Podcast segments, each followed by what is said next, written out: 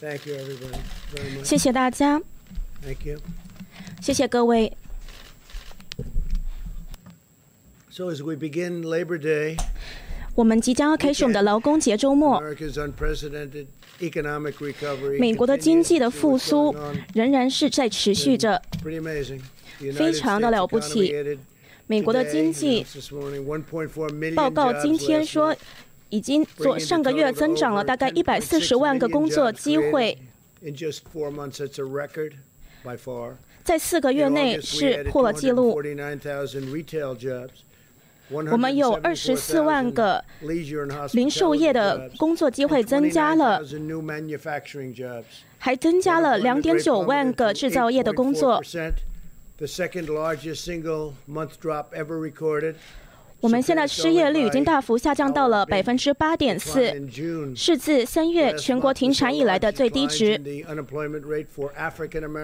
我们非裔美国人的失业率，还有西语裔美国人、亚裔美国人的失业率也大大的在下降。我们看到我们的劳工市场的确是已经从经济上的这个大劫难中复苏了。不过你看到对比，我上一。个政府是达到了经济上最惨烈的情况，这个是被记录着的。我们现在的经济在西方的世界中是比其他国家复苏的都还要更快。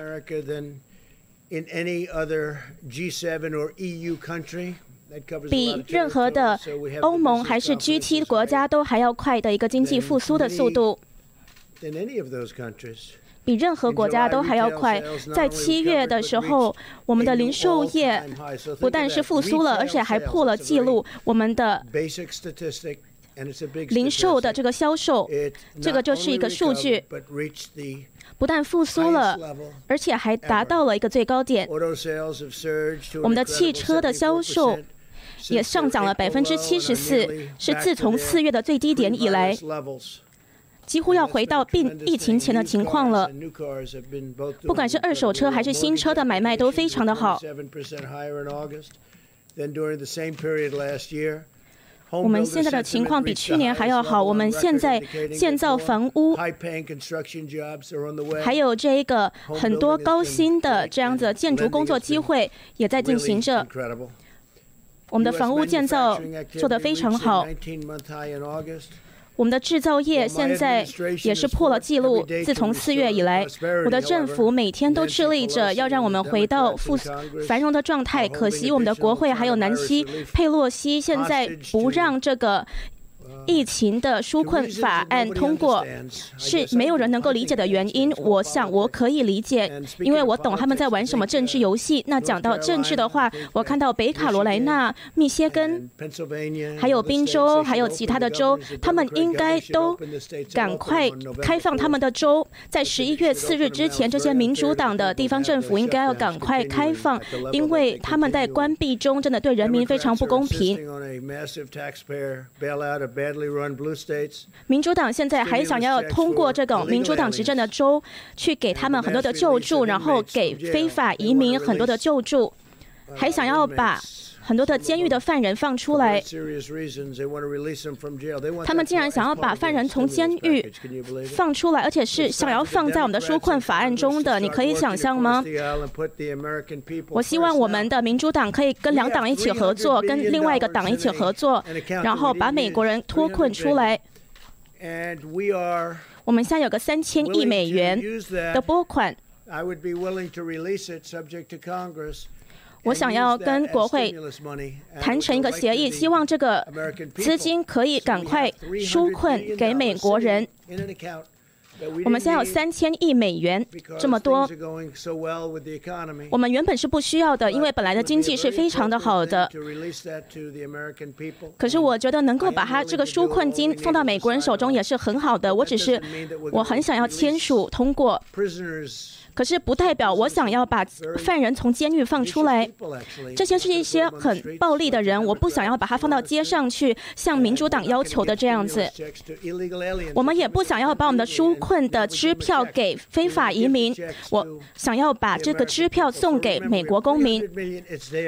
所以你记得，我们有这么多钱。我们不需要这个钱，我们就想要赶快把这些钱送到美国人手中。在我们美国的经济复苏的同时，只有一个地方，只有一件事情可以停止，然后消灭美国工人的未来，那就是民主党想做的。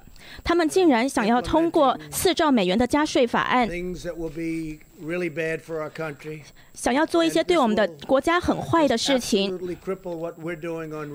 简直就把我们现在打掉条条规规的这一些进步，想要把它阻挡。我们现在的经济达到了最高点，在疫情来到之前，可是他们现在竟然想要继续的增加更多的条条规规。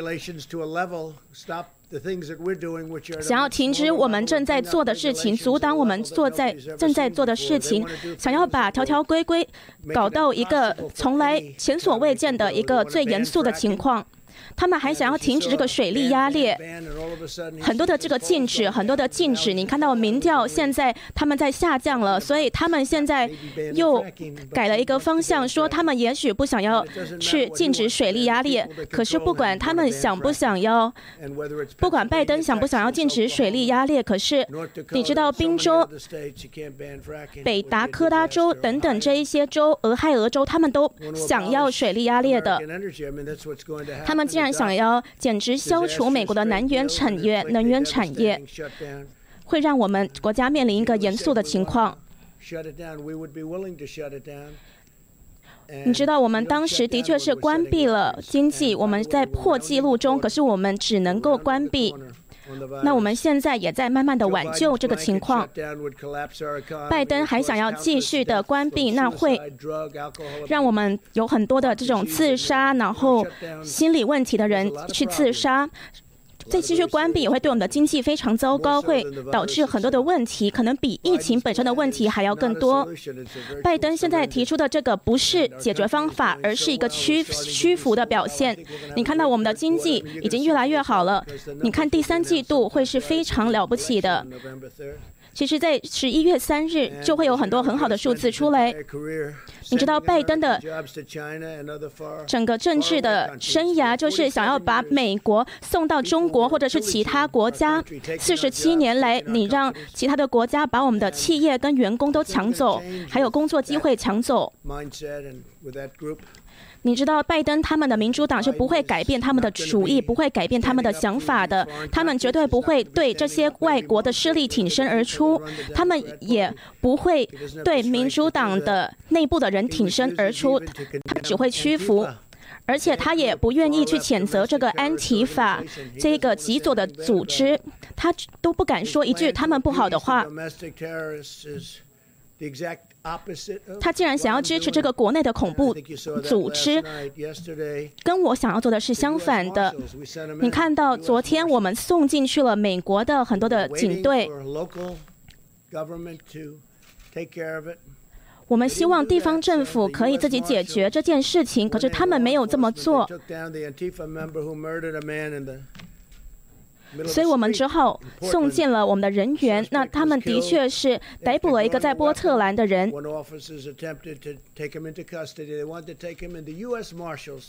你看，我们的美国警队非常了不起的一群人，我要谢谢他们逮捕了这个嫌犯，谢谢他们的英勇。我也真的希望。这个波特兰还有俄勒冈州的地方政府可以继续的做好他们的工作，而我们继续的要。提出更多的工作机会，然后阻止这一些暴徒在街上肆虐。不管你是共和党、民主党，你都知道，我们都希望和平，还有安全。在我的政府之下，执法人员在全国的范围内去逮捕这些打砸抢的人，已经很多了。可是我们现在没有把芝加哥算进去，我们现在也可能会对这个做的很差的城。是来取消他们的拨款，拿走他们的拨款。他们做的工作真的是太糟糕了。我们现在可能会把这个拨款给暂时收回，直到他们采取行动。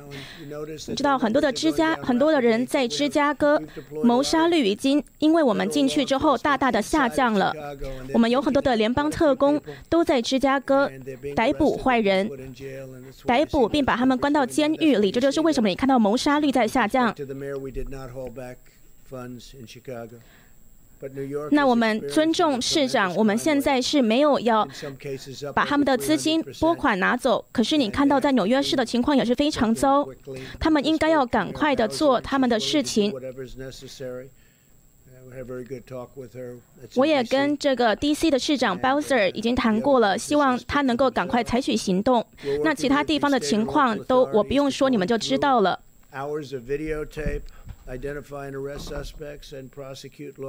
我们现在也在做很多的行动，我们已经逮捕了三百人。我们观看这种摄影录像带，然后到街上去逮捕人。我也要谢谢媒体帮助我们在这方面行动。就是这个摄影录像带，你可以看到他们从各个不同的角度拍摄，所以我们有天空的录像，有地上的录像，左边右边都有。那如果这个暴徒呢？他说他们没有做这件事情的话，这个证据就很鲜明了。我们的传奇行动之下，我们把联邦特工送到这些暴力肆虐的城市中，我们取得了很大的成功，在全国范围之内，我们现在已经逮捕了两千人。我们已经逮捕了两千个罪犯。在一个月以内，芝加哥的谋杀率，像我说就是减半了。那在这个中国病毒上面呢？你知道欧洲的国家？他们的死亡率是上涨了百分之三十八，是比美国的死亡率还要高百分之三十八。他们的死亡率比美国高百分之三十八，你们很多人都不报道。而且，如果我们把纽约市、纽约州把它排除出去的话，他们完全追不上我们的。可是我们的工作做得很好，都没有人去称赞我们。在神速行动之下，我们有三个疫苗，现在已经在最后的临床试验中。我也才刚跟这个 Pfizer 药厂的领导谈过了，说他们的试验进行的非常的成功，而且是在很短的时间内，下个月可能就可以完成。我们也想要在年底之前，或者是更早之前，可能在十一一月一日之前就可以得到这个疫苗，可能十月就会有进展。那这个 Pfizer 药厂还有强生。Johnson and Johnson 强生药厂也做得很好，还有 Moderna 药厂，他们都做得非常的好，他们都已经疫苗在最后试验阶段了。我知道你们之后会看到很好的结果。那最后我想要讲一下，说美国的这个。在过去一个月，美国的确诊，美国的新的病例已经下降了百分之二十八，我们的住院人数也大大的下降。谢谢美国的很多医疗天才，我们的死亡率是下降了百分之八十五，在四月这个月，死亡率下降了百分之八十五。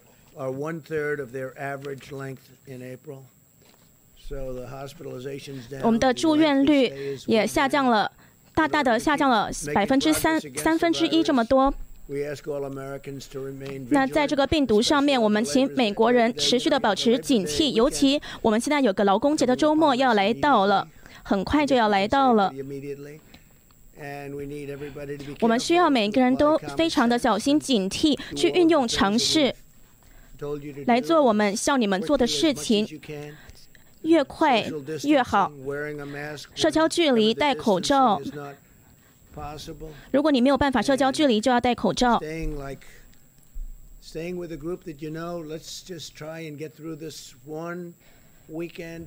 我们要团结在一起度过这个周末。我想我们是可以度过的。保持社交距离，洗，勤洗手，保持卫生。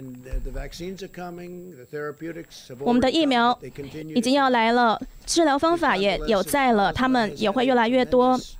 我们的康复者血浆现在已经制造了很大的影响了，还有瑞德西韦的药物的效果也非常好。我们有很多的很好的消息，还有医疗治疗方法会出来。治疗方法我觉得是最快的，例如说你去医院，你打了个针，或者是你做了个输输液这样子的事情，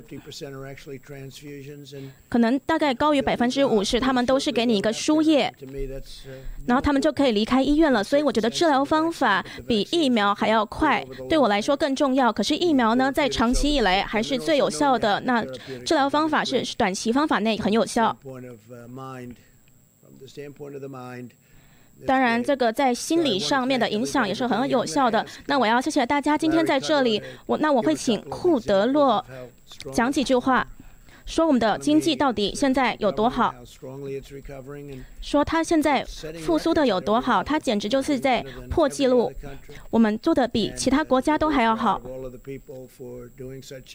我很高兴大家都在做很好的工作。这是一个 V 型的复苏。我们现在有一个三千亿美元的资金，随时待命。我就是希望国会可以跟我们达成一个协议，让我们可以去使用。可是我没有办法自己行使这个权利。我只能跟我只能让国会通过它。只要说他们说好的话，三千亿美元马上就可以进入系统中，交到我们美国人手中，真的去帮助我们的美国人民，这是很快的。那我会请我们的经济顾问库德洛上来讲几句。那我也要谢谢有另外一个先生今天也在这里，他叫做 Luholtz，他是我的一个朋友。我从很多的足球教练常常都收到很多的信件。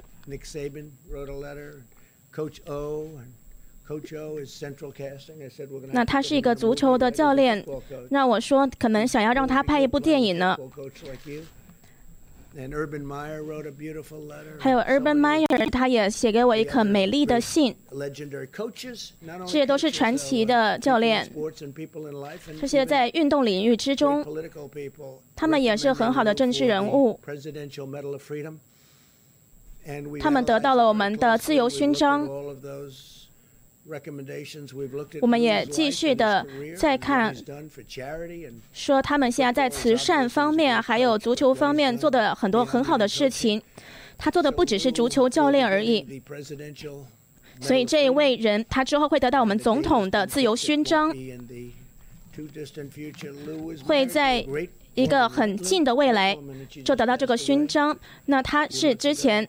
跟一个人结婚了，一个很了不起的女人，是一个非常强壮、非常坚强的女人。她可能还比你强壮呢。她很特别，对吧？坚强。那我要感谢，还有庆祝贺这个教练。他之后呢会收到一个总统的自由勋章，你可以继续留在这边，然后听库德洛讲话，或者是你要去找朋友也可以。你可能认识这个一半的人，屋里一半的人，他们可能对你都比对我好。希望你们都对我这么好。那请库德洛，我们的经济顾问上来讲几句话。这个经济顾问库德洛说：“谢谢。”还有。祝贺我们的教练。我刚刚要说一下我们的经济评估，的确是我们的失业率已经下降到了百分之八点四。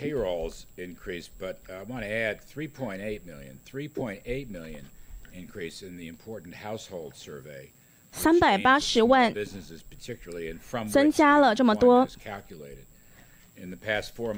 在过去的四个月，我们在薪资上面上涨了一千多万。我们几乎已经复原了我们在疫情中失去的一半的工作机会。那今天的报告中还提到了我们的少数族裔。看到呢，他们的情况也越来越好了。当然，还是有很多人在面临着困难，还是有太多的失业。我们在对的方向前进，我们现在也正在工作中，也就是为什么今天的数字是非常的激励人心，也是乐观的。那还有其他这个刚刚总统提到的数字，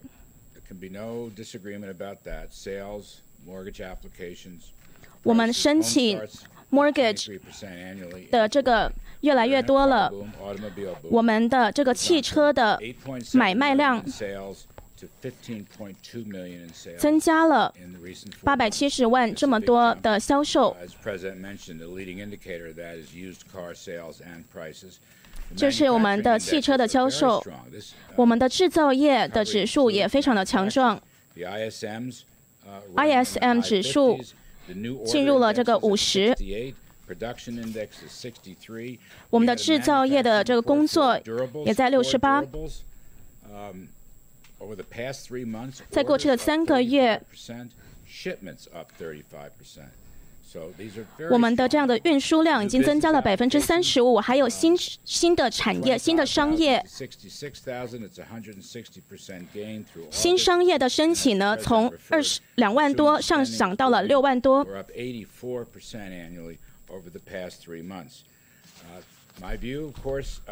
那当然，我觉得说我们的确是有个 V 型的复苏，这是一个我们自己支持起来的复苏。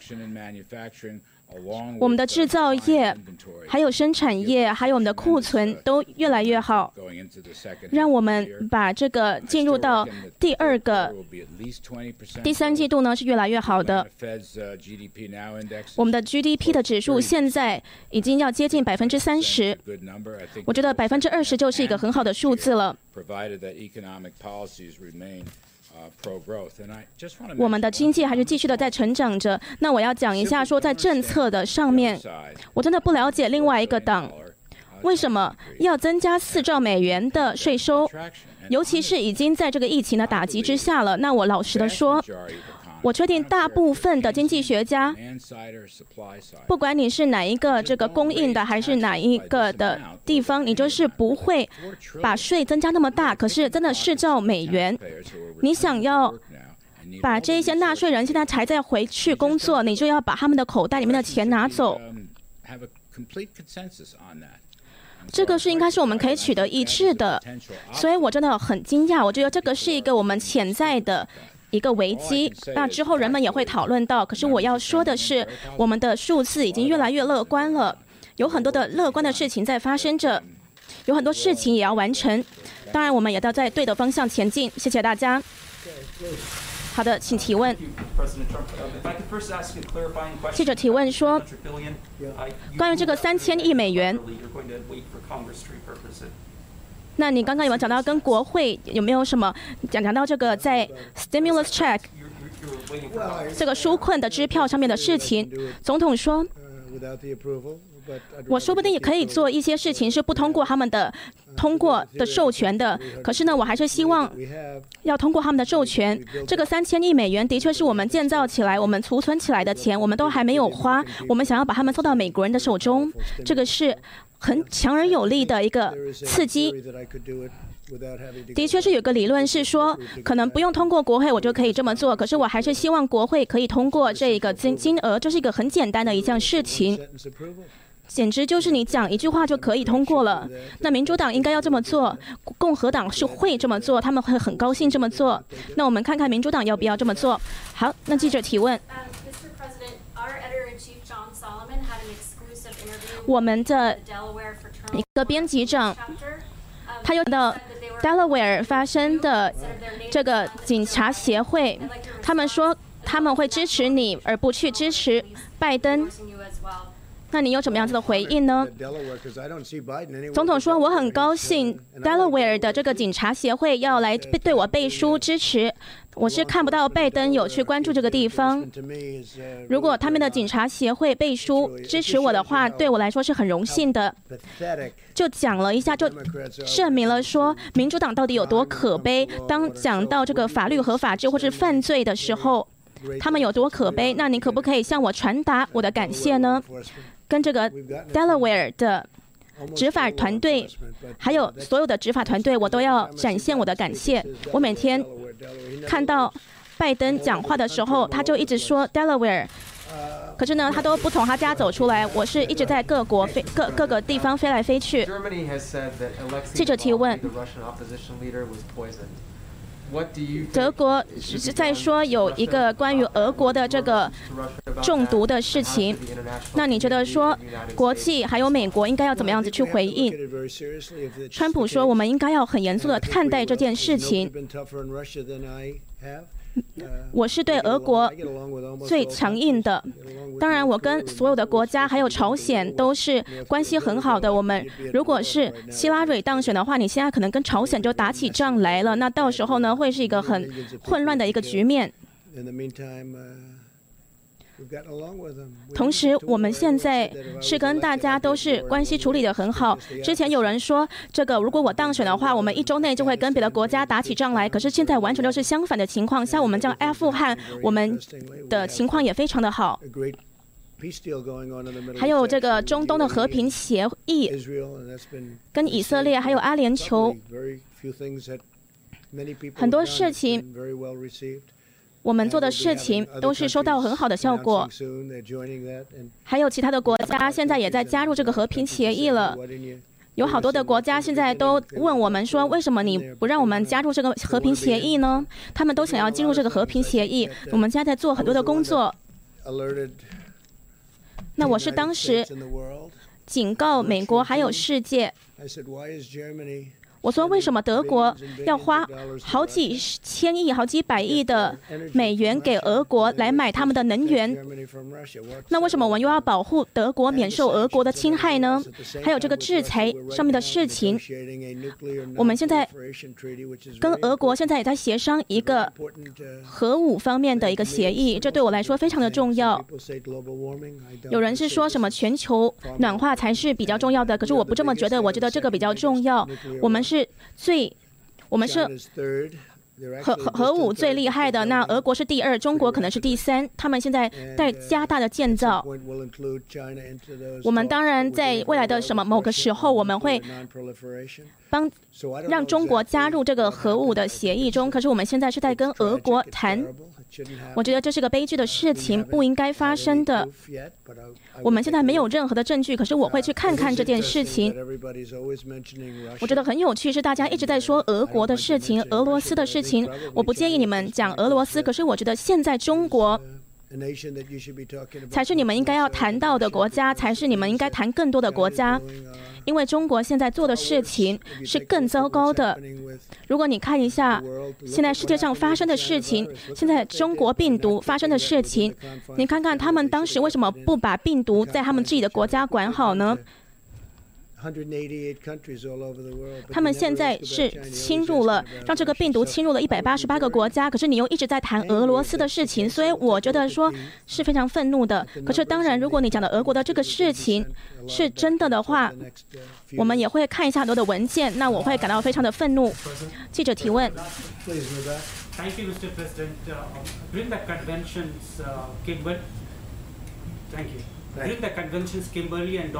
the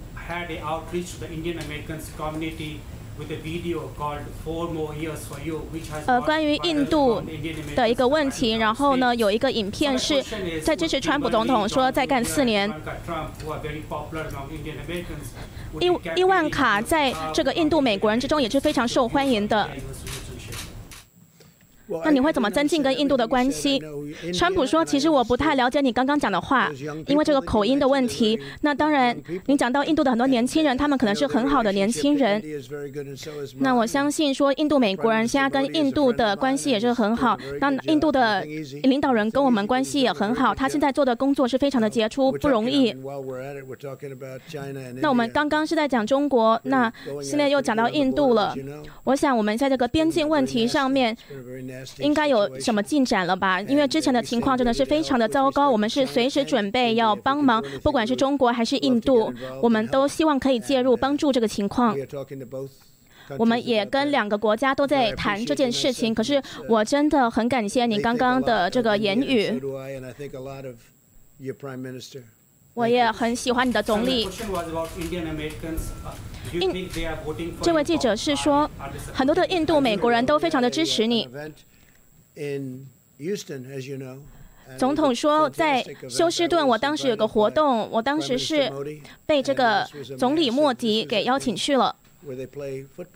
那他们在那边休斯顿打足球。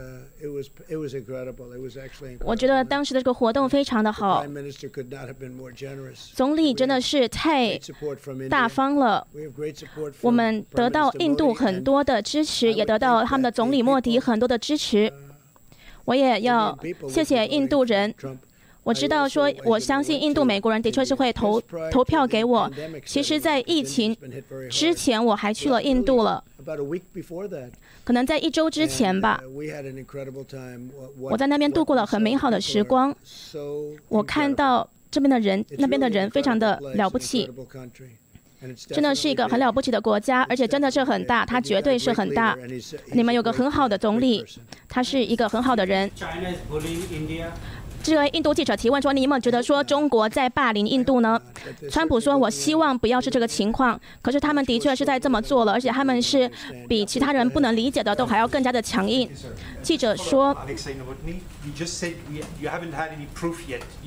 你之前说你没有任何的证实关于这个德国的事情。”总统说：“我的确听到说德国有做了一些防卫性的行动，可是我没有看到一些这这个证实。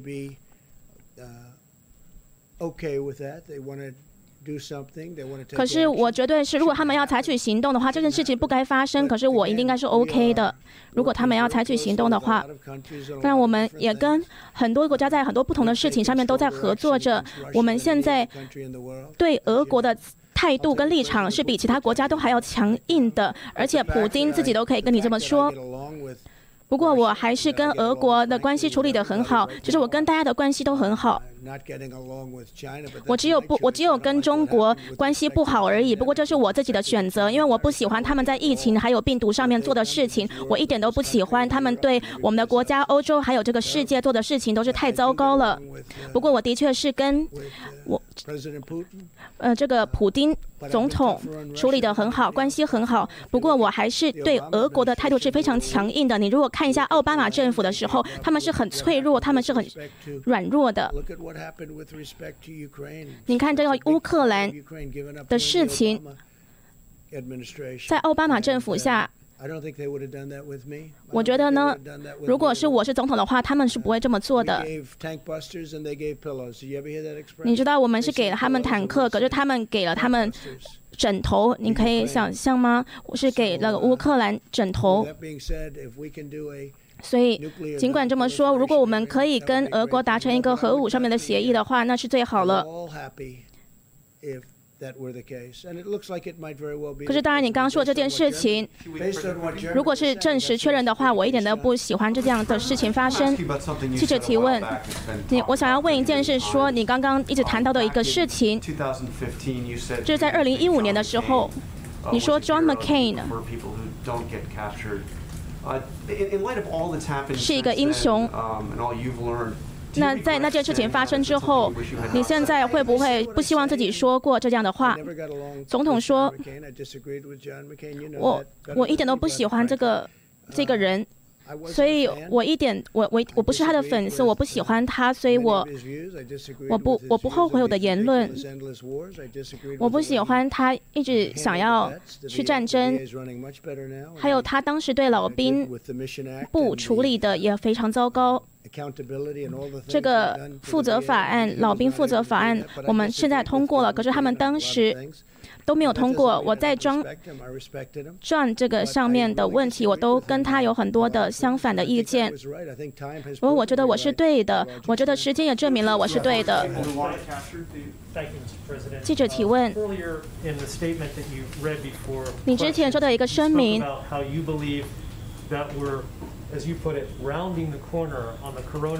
你说我们现在已经在疫情上面慢慢的复原了。我觉得大家都很希望这个疫情结束是没有错的。可是我想要问你一下，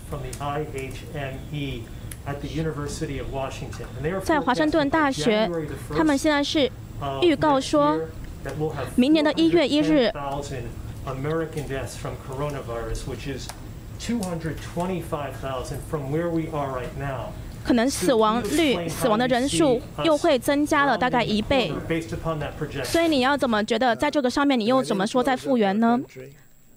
总统说，如果我当时没有对中国实行旅行禁令，没有对欧洲实行旅行禁令，或者没有关闭国家的话呢？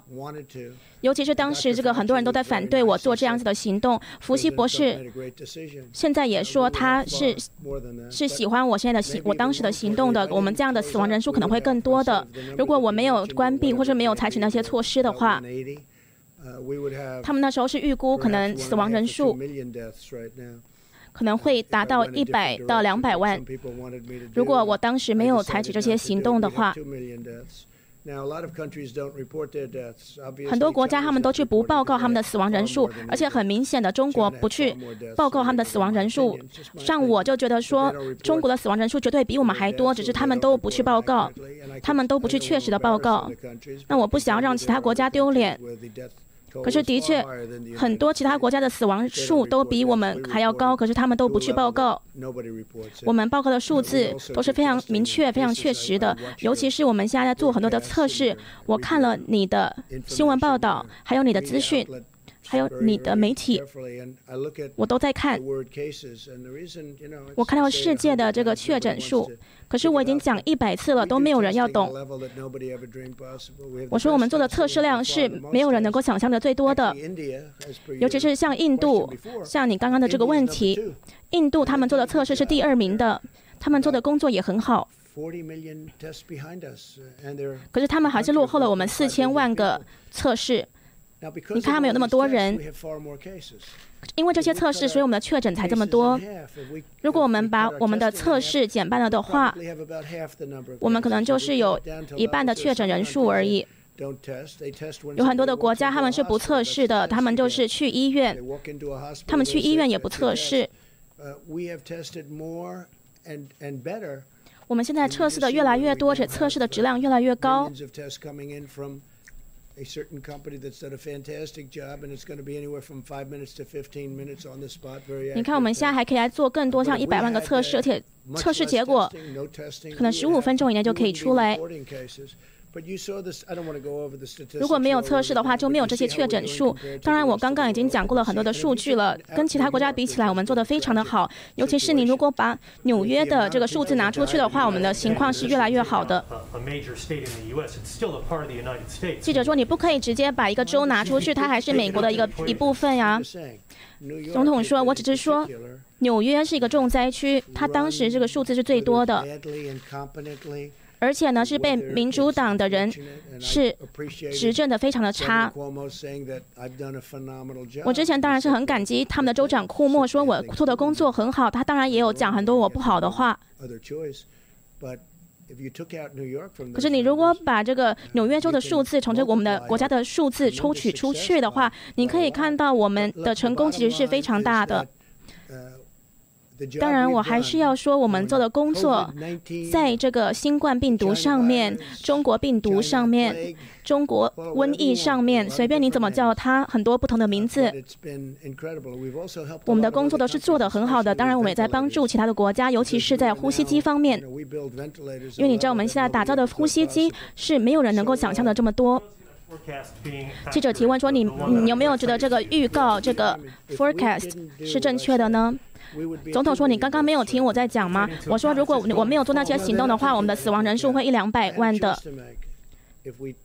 我当时要做一个选择，如果我刚当时做错了一个选择，那可能就会有你说的那个数字。当然了，这些其他国家可能就已经达到那个数字了，只是他们都不去报告。”如果你看到其他国、其他国家他们的国国家领土非常大，我们当然也是个国家领土很大的国家。可是你如果说这个其他国家在报告死亡人数上面的确确确实率的话，我会说行行好吧，他们根本就没有去报告这个数字。可是我们的确是疫情一开始就采取了行动。中国、欧洲都实行了旅行禁令，我们当时也关闭了我们的经济，关闭了我们的国家。我们当时要努力的去了解这个病毒，我们现在已经了解了，它是去攻击老人，尤其是这些潜在身体问题、糖尿病或是心脏病的老人。我们一直在关注这个病毒的事情，当然我们现在也在做快速的测试。如果我们当时没有这么做的话，可能就会达到你说的那个数字，而且。还可能达到一百八十万或是两百万这么多的死亡人数。记者提问。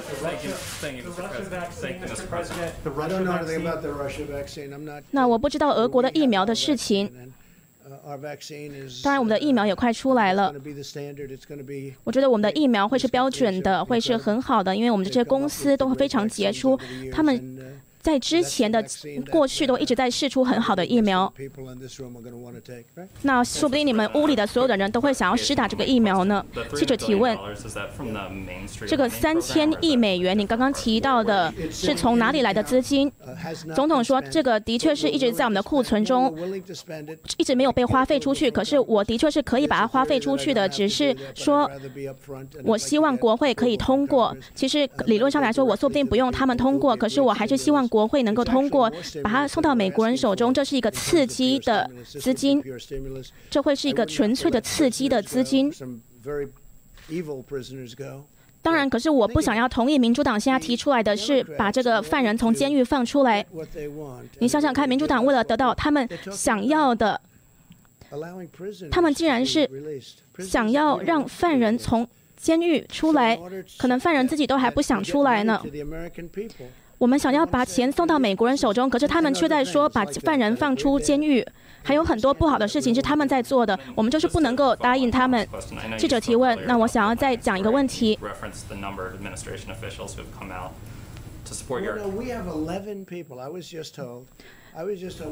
总统说我们有十一个人。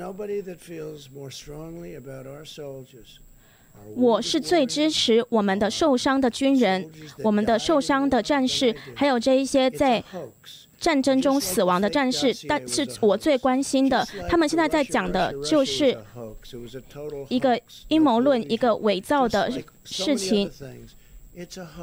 什么事情都是一个闹剧，都是一个骗骗人的。一直接近选举。就会有越来越多的这样子的闹剧出来。之前这个 magazine 杂志一直都没有打给我，他们也不让我去评论，他们就直接这样子写了。我们有很多的证人，我会说这个完完全全就是一个骗术。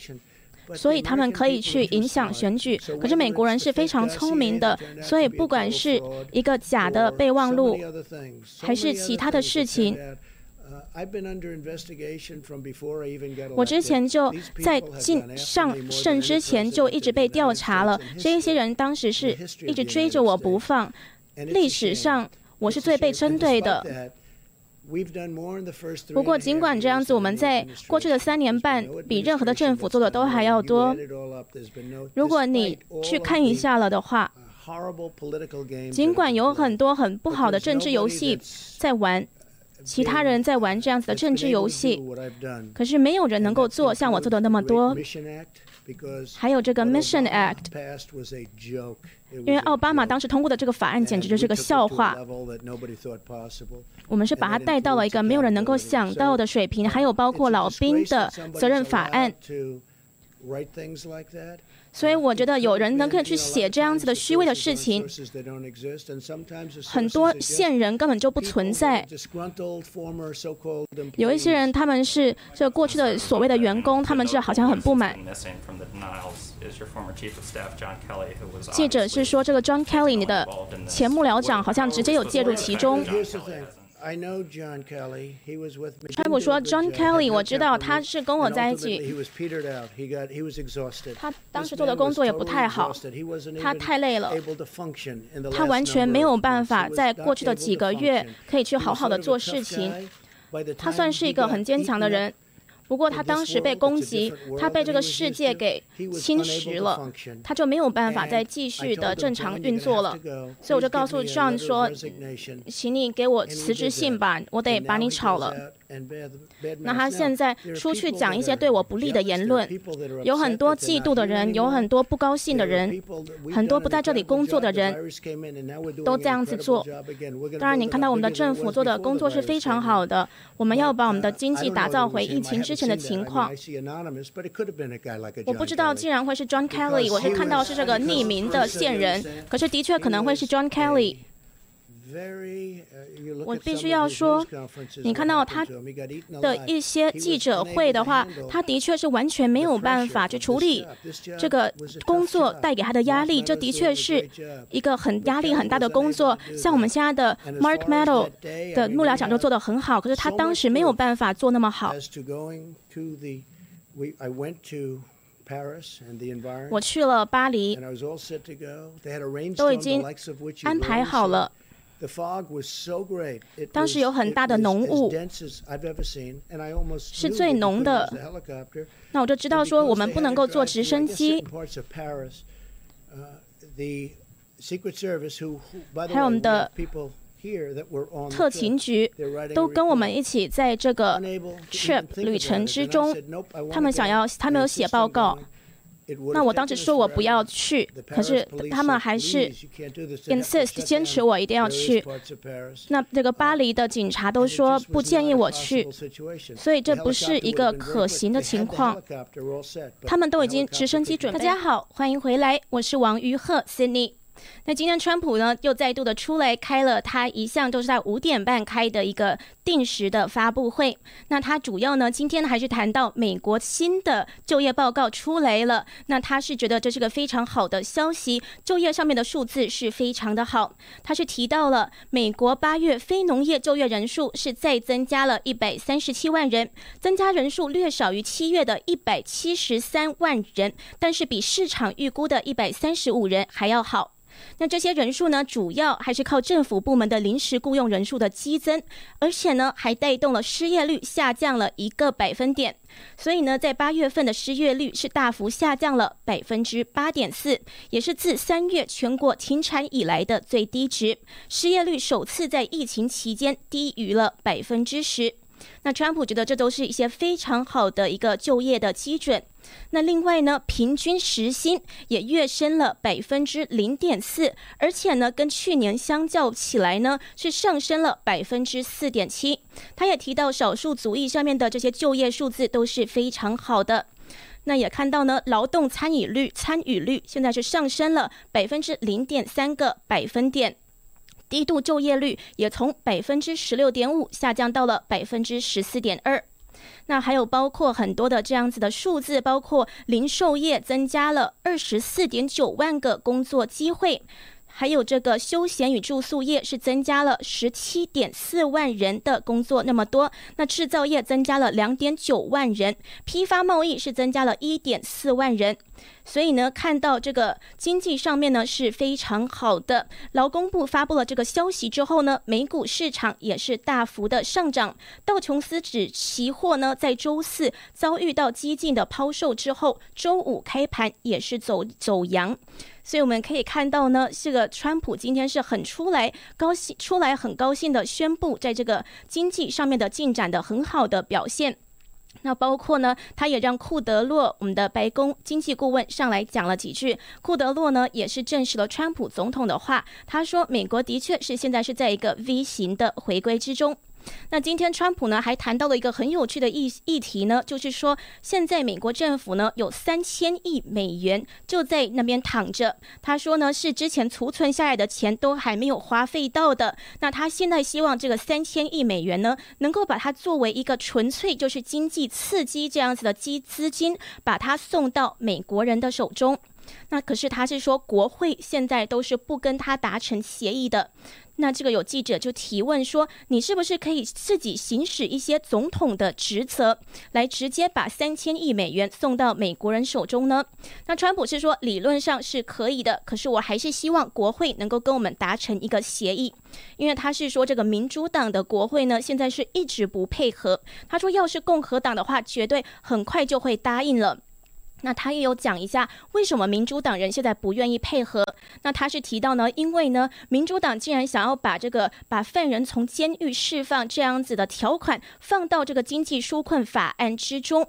他说，现在他们竟然想要给美国人这样子的经济纾困的支票，可是呢，却想要一一个先决条件，就是希望要把犯人从监狱释放出来。他说，这个怎么可能呢？那他觉得这是非常的荒谬。他还提到呢，民主党人。还有一个要求，就是说要把这个新一轮的支纾困的支票呢，也去给非法移民。所以他说，在这两点上，他都非常的不赞同，他绝对是不会答应国会民主党的国会提出的这样子的条件。可是呢，他知道有三千亿美元的资金就在那边躺着，所以他是非常希望赶快把这一笔资金送到美国人的手中。只不过呢，希望跟能够跟国会达成一个协议，能够先取得一个国会的通过。那今天呢，白宫的这个经济顾问库德洛他也是提到了，他讲一讲这个美国的经济数字非常好呢之之后，他是提到了他现在没有办法想象为什么民主党竟然要对在这个疫情中打击的美国人再增加四兆美元这么多的税收。他是说这样子呢是无法理解的。他说这个低税收，尤其是在这样子艰难的时期，应该是所有人都应该要达成一致的想法。为什么会想要在这个时期去增加税收呢？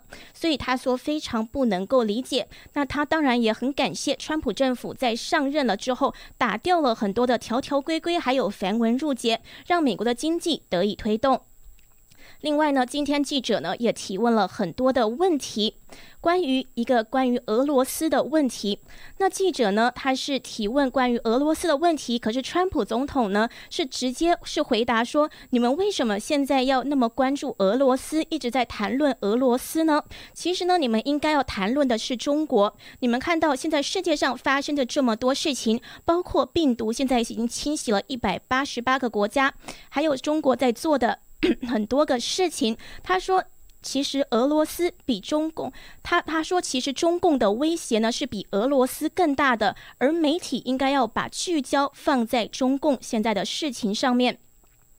他说呢，这个中共管制疫情不利，对美国还有世界的深痛危害，简直就是一个后果不堪设想。那应该要把事情放在中共上面。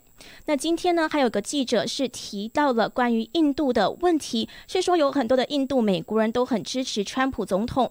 那川普总统呢，回答了一下这个印度的问题之后呢，他也提到了中印边界的冲突。他就说现在在跟两个国家都有在谈话，他希望呢能够尽量的去帮助和平的解决现在的冲突。那他当然也提到了。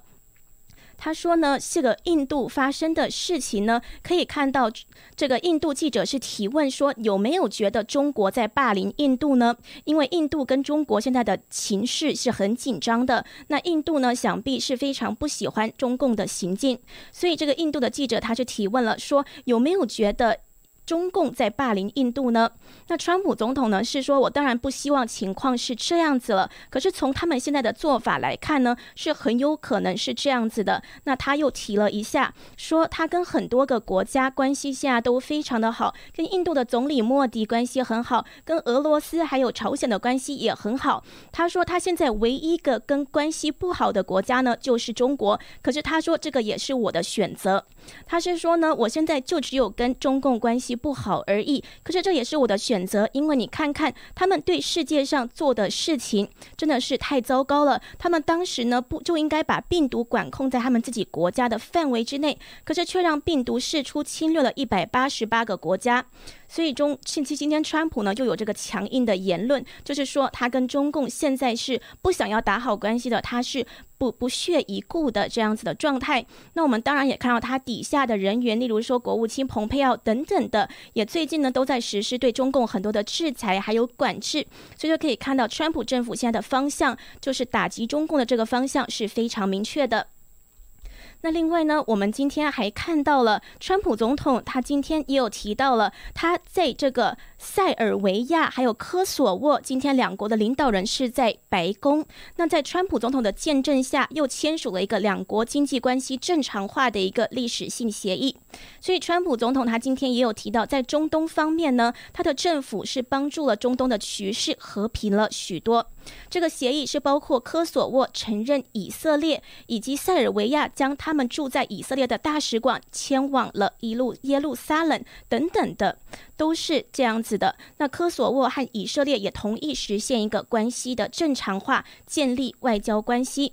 所以，川普是说，在中东和平方面，我们也取得了非常多的进展。那他也很感谢塞尔维亚的总统武契奇以及科索沃的总理霍蒂，谢谢他们的勇气。因为呢，这是有一个背景的，就是科索沃它曾经在二零零八年是宣布从塞尔维亚独立。虽然大多数的西方国家已经承认科索沃的独立，但是塞尔维亚、俄罗斯跟中国还没有承认，这就使巴尔干地区的紧张局势一直持续的高涨。所以看到这个新的和平协议之下呢，又会给中东带来更多的和平，也是川普政府呢任内一直在努力着的。那今天呢，这个川普提到了中共对美国的威胁，他也提到了这个中共干预美国大选的事情。那的确呢，就呼应了今天美国国家安全顾问奥布莱恩他今天讲的。发言，他是说呢，在寻求干预美国大选的国家中，中共是最活跃、有最大的计划的。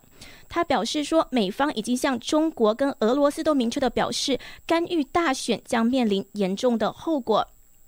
那根据路透社的报道，奥布莱恩周五在一个简报中也告诉记者说，中共在美国大选之中是最活跃的。